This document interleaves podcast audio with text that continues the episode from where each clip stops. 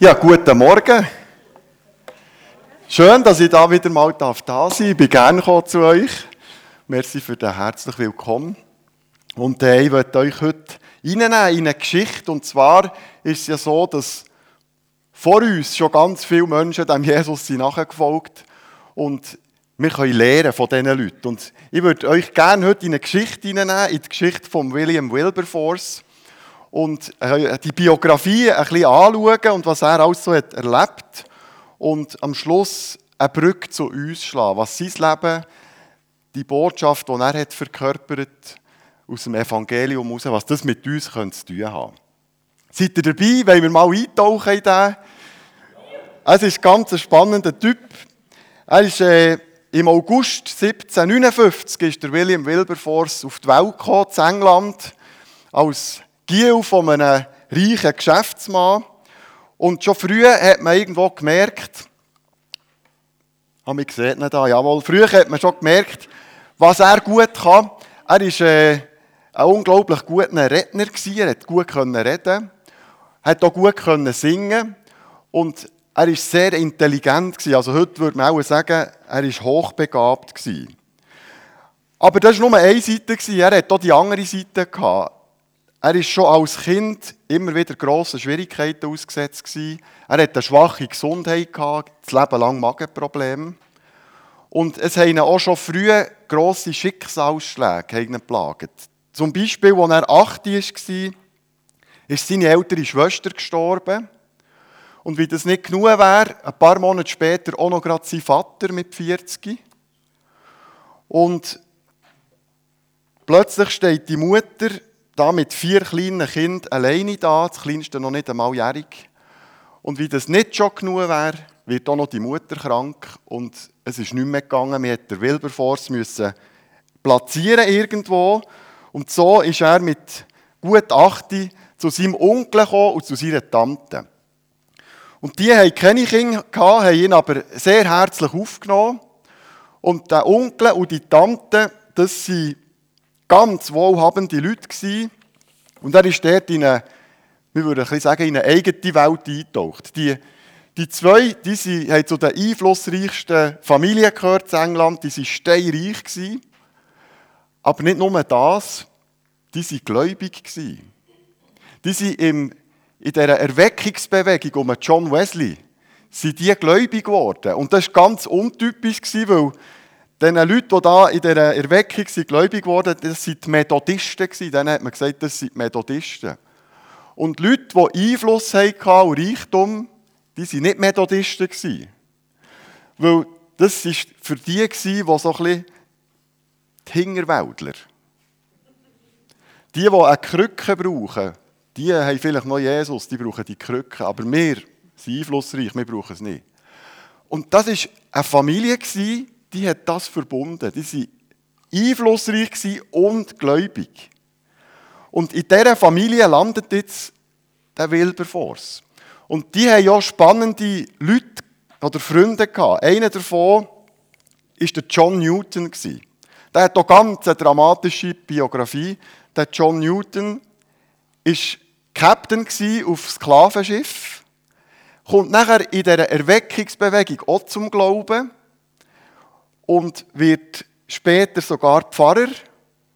Und der kleine Wilberforce, wenn er auch zu Besuch war bei diesem Onkel, bei der Tante, hat John Newton immer zugelassen, dass er für Geschichten hat erzählt vom Schiff und vor allem, wie er zum Glauben kam. Und das war das erste Mal, wo der Wilberforce hat gehört, dass es so etwas wie Sklaven gibt.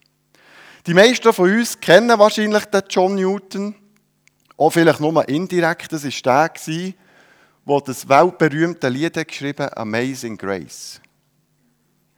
Und was er in diesem Lied hat geschrieben ist das, was er hat erfahren hat. Er, er hat unglaubliche Schuld auf sich geladen, indem er da die Sklaven hat hin und her transportiert. Der wird gläubig und wird sich das bewusst von dieser grossen, erstaunlichen Gnade von Gott und schreibt das Lied. Wo nachher die Mutter herausgefunden hat, es ist ihr ein besser gegangen, als sie herausgefunden hat, dass der Onkel und die Tante gläubig sind. Hat die fast den Schlag getroffen. und hat gedacht, das kann ja nicht sein und hat den Wilberforce wieder zu sich geholt, damit er ja nicht gläubig wird. Und wo der Wilberforce 16 war, hat sie erreicht, was sie wollte. Er hat nichts mehr zu tun haben mit dem Glauben und ist auf die Uni gegangen, seine Manieren auf Hochglanz poliert, hochintelligent und noch reicher als vorher, weil er hat geerbt von seinem Großvater und er ist steinreich geworden. Und so geht er an die Uni, lernt dort einen kennen. Sein Freund wird der Sohn vom Premierminister. Und der ist natürlich daraus mit Politik und hat ihn immer wieder ins Parlament mitgenommen. Die zwei haben da von der, von der äh, Loge oben geschaut, wie die da debattieren. Und sie sind dann heimgegangen und haben nächtelang debattiert miteinander und haben sich in Höhen geschaukelt. Und so hat er Lust bekommen an diesen Debatten und mit 21 wird der Wilberforce spektakulär, man kann es nicht anders sagen, ins Parlament gewählt. Als junger Schnösel, der aber kann reden wie kein anderer. Und das heisst, wenn man die Bücher liest, er hat seine politischen Gegner in Grund und Boden geschnurrt. Man kann es nicht anders sagen. Und einen kleinen Filmausschnitt schauen wir mal, wie das dann hat zu und her gegangen sein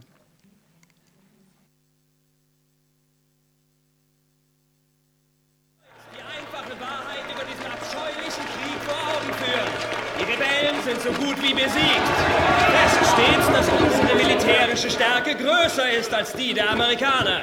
Aber diese Macht verpflichtet uns auch zu Gerechtigkeit.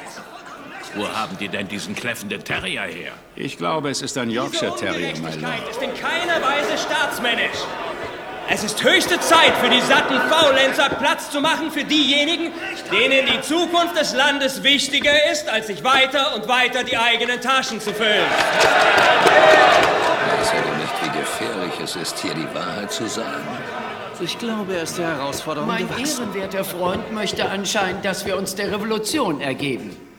Die Revolution ist wie die Pest und die Pest ist sehr ansteckend. Ich bin sicher, mein ehrenwerter Freund, dass ihr ein wahrer Fachmann seid, wenn es um die Pest geht.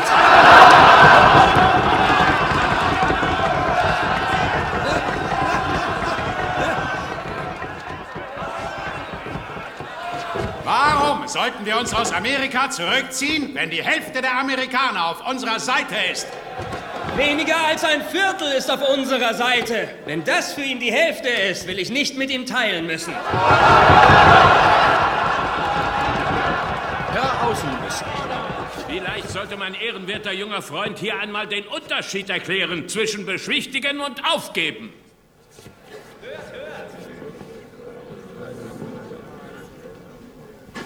Der Unterschied zwischen beschwichtigen und aufgeben ist nur eine Frage der Zeit. Und vielleicht 10.000 Menschenleben mehr, die grundlos verschwendet werden.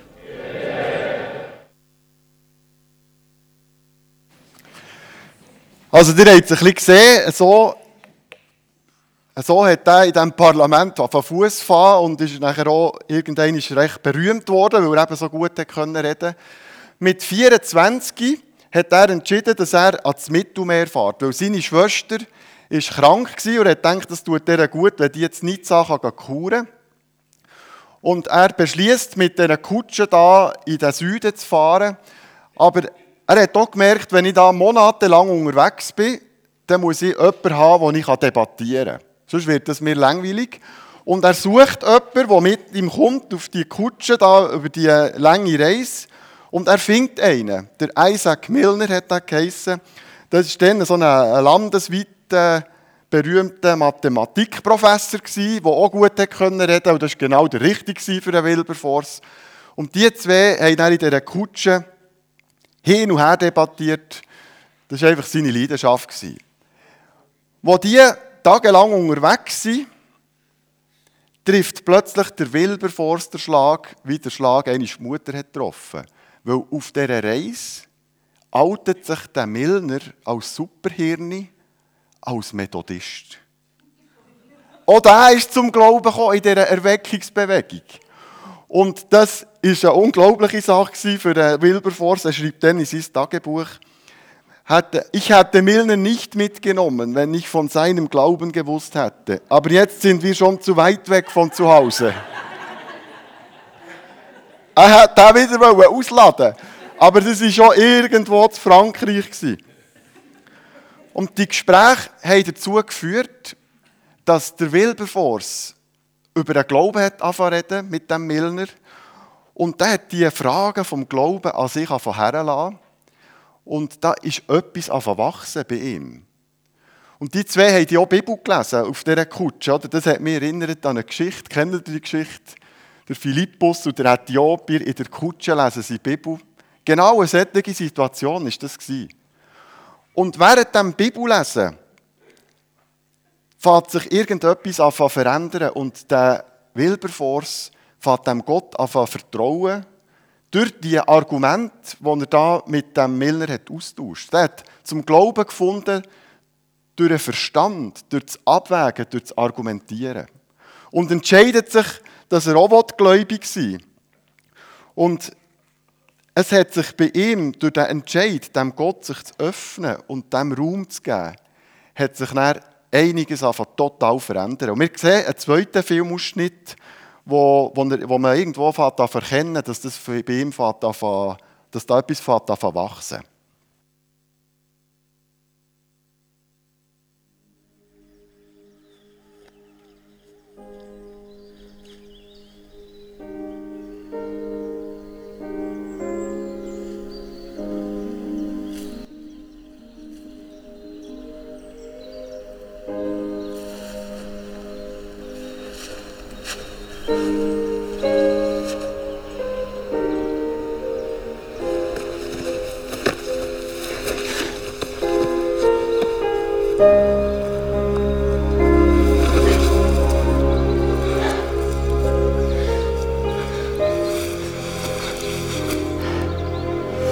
Lieber Gott, ich weiß, es ist absurd, aber ich muss dich heimlich treffen.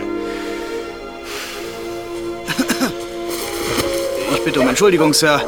Es äh, ist ein Bettler an der Küchentür. Äh, ich hätte ihn weggeschickt, Sir, aber ihr sagtet, ich solle fragen. Äh, gebt ihm Frühstück. Gern, Sir.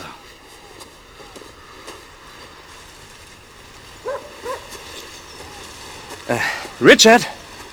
Ja, Sir? Ich weiß, dass im nassen Gras zu liegen nicht unbedingt normal ist. Geht mir nichts an, Sir. Es ist so. Äh, ich war doch noch seltsamer als sonst, oder? Es ist Gott. Ich habe heute 10.000 Regierungsgeschäfte zu erledigen, aber ich bekomme hier draußen lieber einen nassen Hintern. Studiere Löwenzahn und bestaune verdammte Spinnweben. Gott gefunden, Sir? Er fand mich. Weißt du überhaupt, wie idiotisch das klingt? Und wie ungelegen es kommt? Ich bin am Anfang meiner politischen Karriere und mein Herz will Spinnweben.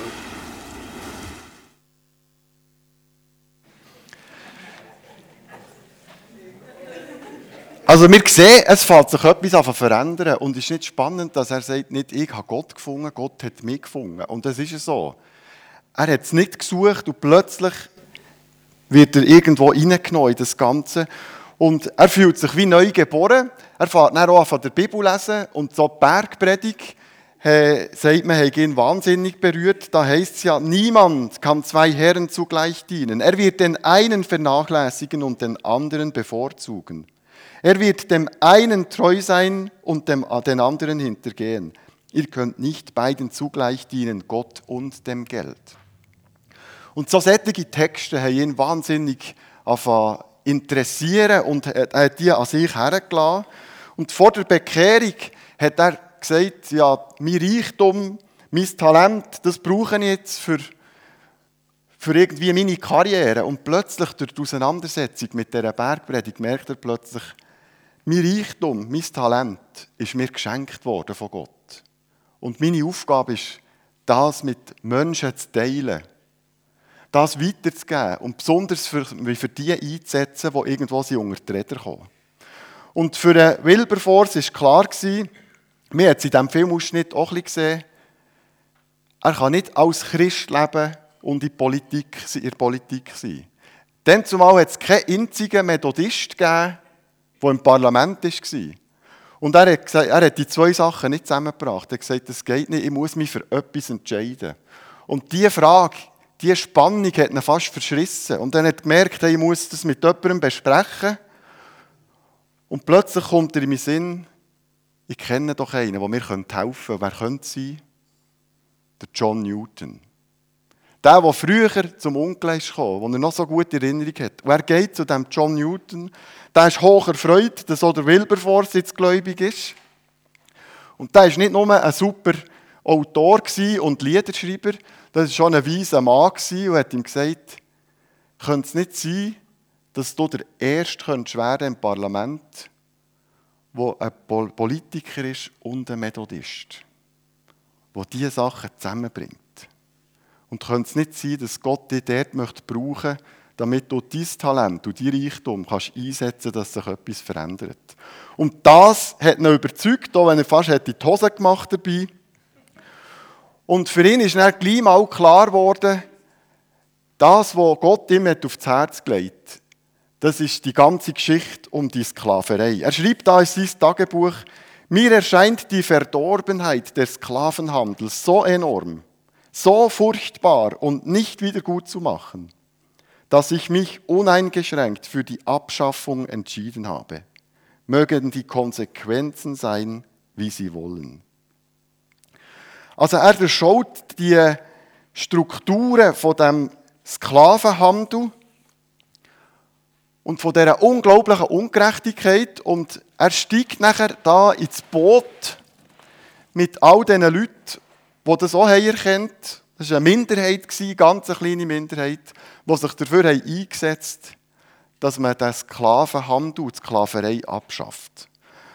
Und die Sklaverei, die hat, das war ein unglaublich schreckliches Geschäft. Ihr müsst euch vorstellen, die meisten Engländer, die sind total unbekümmert was die Sklaverei betrifft, weil es hat kaum ein Sklave je einen Fuß auf englischen Boden gesetzt. Das Ganze war weit weg. Und die Engländer haben die grösste Sklavenflotte der Welt und haben in dieser Zeit Millionen von Sklaven von Afrika in ihre Kolonien gebracht, in die Karibik, am Osten von Amerika, und haben sie dort verkauft und das war ein riesiger Wirtschaftszweig. Und die Menschen, die sind unter katastrophalen Bedingungen, unter wahnsinniger Ungerechtigkeit eingesammelt worden. Das waren wie Jäger, die sie holen und haben sie in die Schiffe hineingepfercht. Und wenn man das anschaut, das wird dem wirklich anders. Nicht selten hat die Hälfte von denen, die sie mit dem Schiff haben transportiert nicht überlebt. Die haben sie einfach über Bord geworfen. Also die sind weniger behandelt worden als Tier. Und die menschenverachtende Art und Weise, die hat der Wilberforce nie mehr losgelassen. Und er war dann 28, als er in das Boot gestiegen ist mit all diesen Leuten, die sich für das eingesetzt haben. Und weil sie haben gemerkt, es ist ein grosser Schritt, einfach zu sagen, wir schaffen die Sklaverei ab, haben sie sich entschieden, wir setzen uns im ersten Schritt dafür ein, dass der Sklavenhandel verboten wird. Und er hat nachher 1787 im Parlament den ersten Antrag eingereicht, dass der Sklavenhandel verboten wird. Und ihr könnt euch vorstellen, das ist eingeschlagen wie eine Bombe. Jetzt kommt da einer, so ein junger Schnösel, und outet sich als Methodist und fordert noch so etwas Verrücktes wie die Abschaffung vom Sklavenhandel. Der Wirtschaftszweig, der uns der Geldsäckel füllt. Und wie ihr es euch vorstellen könnt, der Antrag ist hochaus abgelehnt worden. Das war so eine riesige Sklavenlobby, das hat keine Chance gehabt. Wie wir heute wissen, das war der erste Rückschlag in einer fast endlosen Zeit, wo ein Rückschlag nach dem anderen ist gekommen. Jahr für Jahr hat er Antrag gestellt, in jeder Sitzungsperiode, dass man wieder über das abstimmt. Der Sklavenhandel muss verboten werden. Immer abgelehnt, nie eine Chance. Also da ist in das Boot gestiegen, hat sich für das eingesetzt, aber das Boot hat sich gar nie bewegt. Es ist eine Niederlage um die andere eintreten. Und nicht nur das, die ganze Debatte war sehr emotional und aggressiv. Er hat einmal in sein Tagebuch geschrieben, er sei überzeugt, er werde nicht an einem natürlichen Tod sterben. Er setzt sich dermaßen dem Thema aus, da hat er damit gerechnet, er kommt um in einem Anschlag. Und es fragt sich ja, wie, hat, wie ist er umgegangen so mit diesen Rückschlägen? Und als ich das gelesen habe, habe ich gemerkt, seine grosse Kraftquelle waren Psalmen. Gerade der Psalm 119 hat er immer wieder für sich in Anspruch genommen. Man, sagt, er hat grosse Teile der Bibel auswendig sagen Und so der Psalm 119 lese ich ein paar Verse vor, die er immer ermutigt. Vergiss nicht, was du mir versprochen hast. Du hast mich Großes hoffen lassen, Herr. Sogar in meiner Not bin ich getröstet, denn durch dein Wort erhältst du mich am Leben. Von frechen Lügern werde ich beschuldigt, doch folge ich von Herzen deiner Weisung. Was du befiehlst, Herr, darauf ist Verlass, doch sie verfolgen mich zu Unrecht. Hilf mir. Jetzt ist die Zeit für dich zu handeln, Herr, denn viele übertreten dein Gesetz. Also in diesen Psalmen hat er Kraft gefunden und hat einfach die Hoffnung nie verlieren, dass Gott irgendwo da immer noch die Finger im Spiel hat. Und es hat mit der Zeit, durch den Einsatz von diesen Leuten, hat es in der Gesellschaft langsam auf eine Verschiebung gegeben. Und die ganze Gesellschaft hat davon merken, was da eigentlich passiert, weit weg von ihnen. Und das Blatt hat sich so nah dies nah anfangen verändern oder anfangen wenden. Und im Jahr 1807 stellt der Wilberforce einiges mehr so einen Antrag und dann hat es wirklich verheißungsvoll ausgesehen, dass etwas passieren könnte, weil selbst der Premierminister ist auf seiner Seite gewesen. Was dann ist passiert, schauen wir jetzt.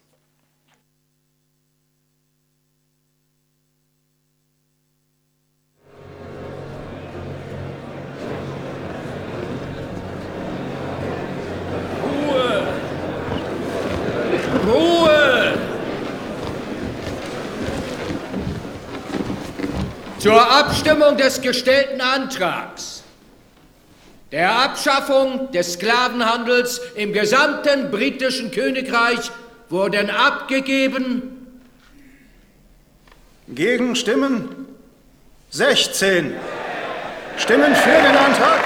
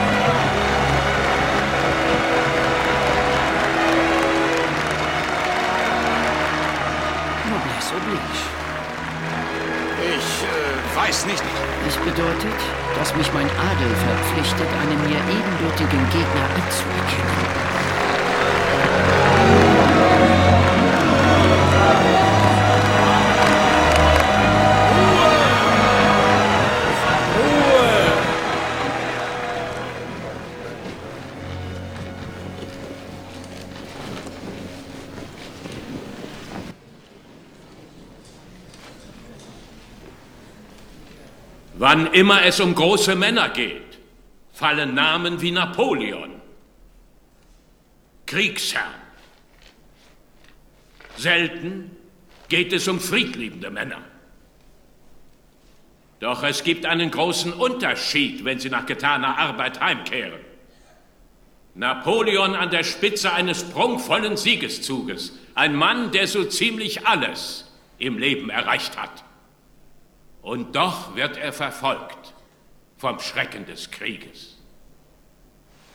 William Wilberforce aber wird, wenn er heute zu seiner Familie zurückkehrt, in aller Ruhe mit der Gewissheit einschlafen, dass es den Sklavenhandel nicht mehr gibt.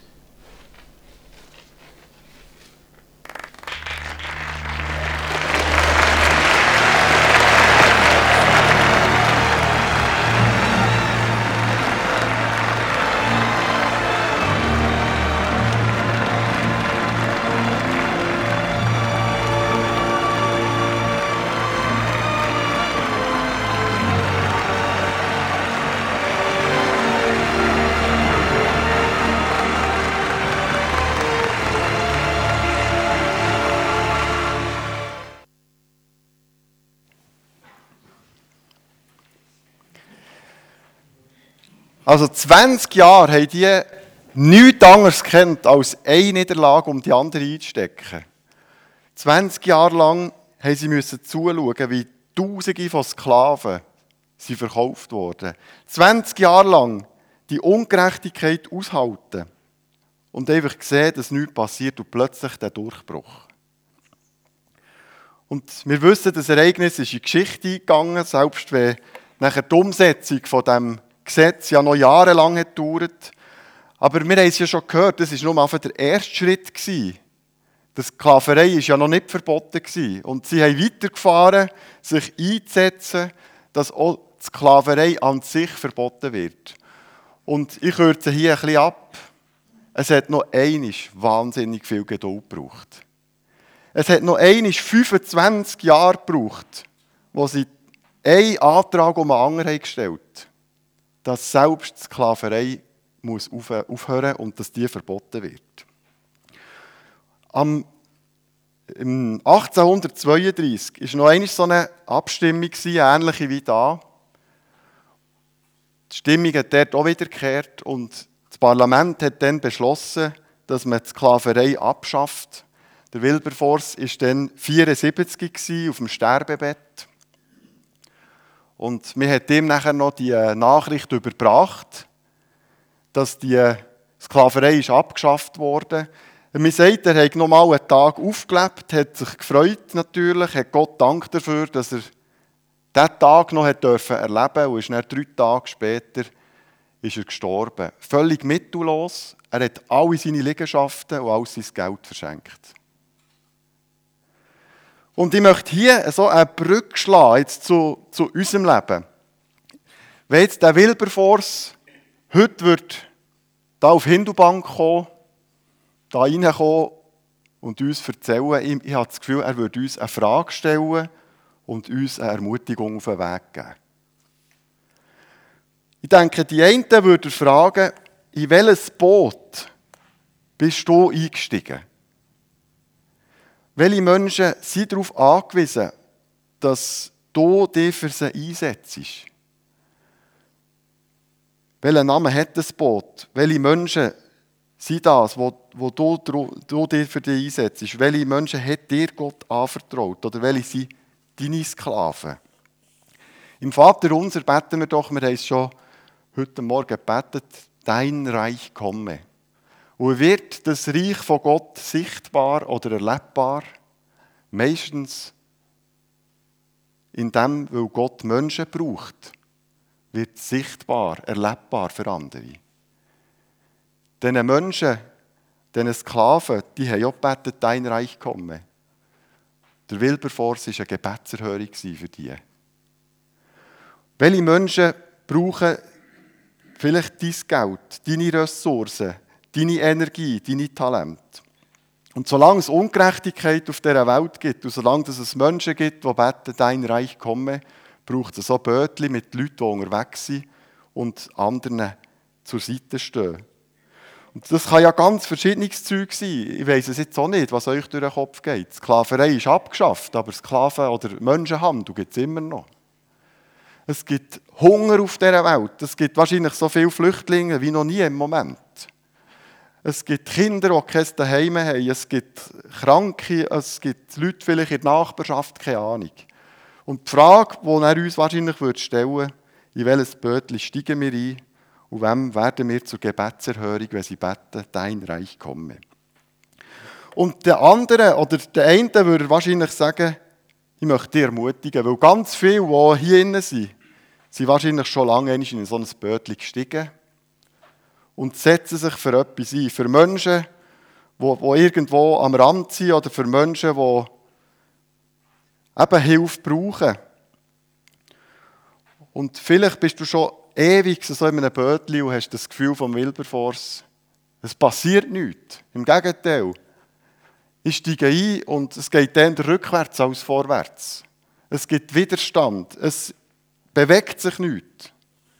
Wenn einer Experte war, für das auszuhalten, dann ist der Wilberforce. Und er hat sich so fest immer wieder hintersinnt, was mache ich da, was passiert da.